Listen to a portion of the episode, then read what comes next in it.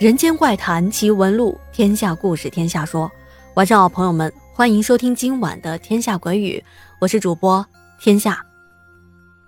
昨天我们讲了凑数小哥哥在另一个宿舍看到的故事，但是他还没说，在他搬去之前，在那个原来的四零四遇到了什么诡异的故事。那么今天就来说说，是什么导致他们都搬离了那间宿舍。凑数小哥哥说：“前面我们说过，我们的寝室有八个床位，但只是七个人住，所以那个空着的床位呢，都被我们用来放杂物了。当时我们住进的这间宿舍啊，住了一段时间，就发现了一件怪事儿。有一天晚上，隔壁宿舍的一个同学过来串门，聊着聊着就问我们：‘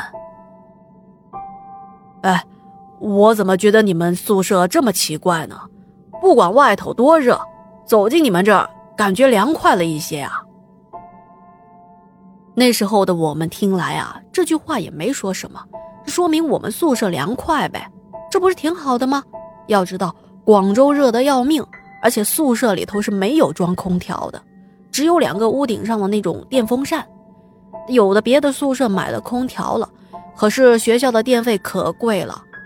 而我们宿舍啊，这几个人平时的生活费也不是很多，所以啊，就不像别的宿舍专门买空调来安装。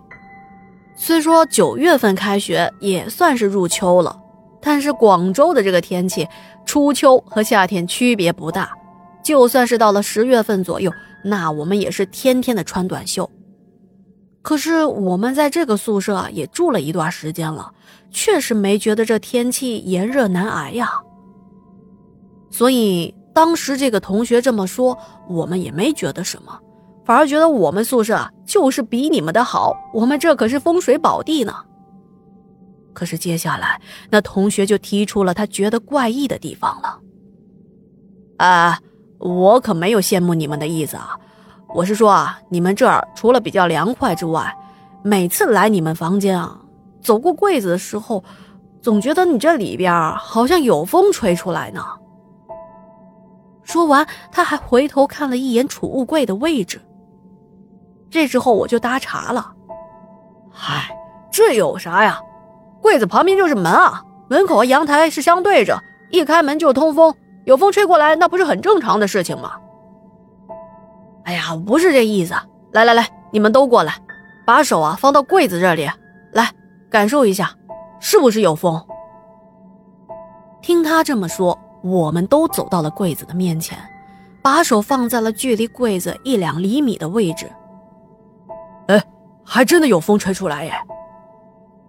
金属柜子的缝隙之间，还真的微微的透出一丝丝的凉风。我们想了想，该不会是这储物柜后面有什么风口之类的吧？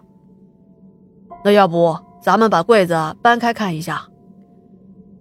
当我们几个愣头青。撸起了袖子，想去动那个柜子，突然间啊，贴在饮水机旁边的镜子，啪的一声掉了下来，掉在了地上，碎成了好几块，顿时把我们吓了一跳啊！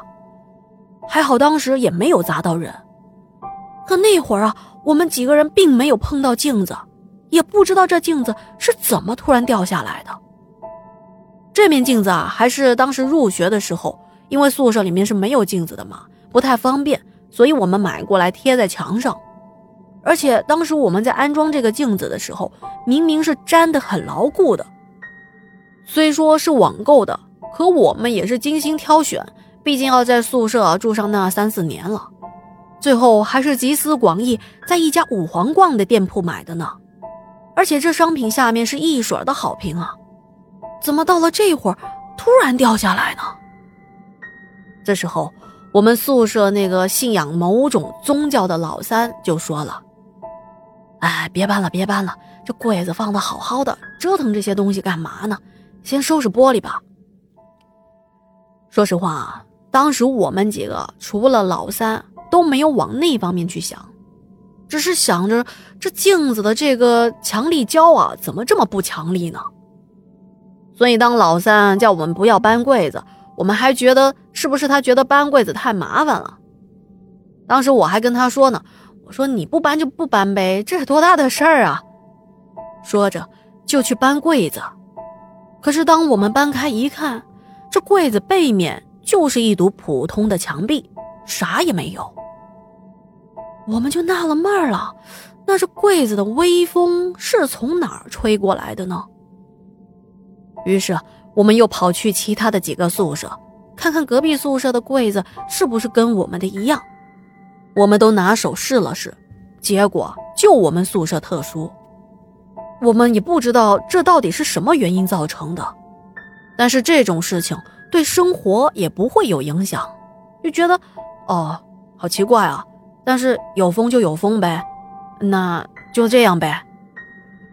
可是接下来啊，大概过了半个多月吧，我们就开始遇到一些奇怪的事情了。首先啊，是睡到半夜的时候，听到柜子吱呀一声。最开始发现这件事情的是老三，他说他那天晚上听到有人啊开柜子的声音，迷迷糊糊的他就问了一嘴，说谁啊？怎么还不睡呢？开什么柜子啊？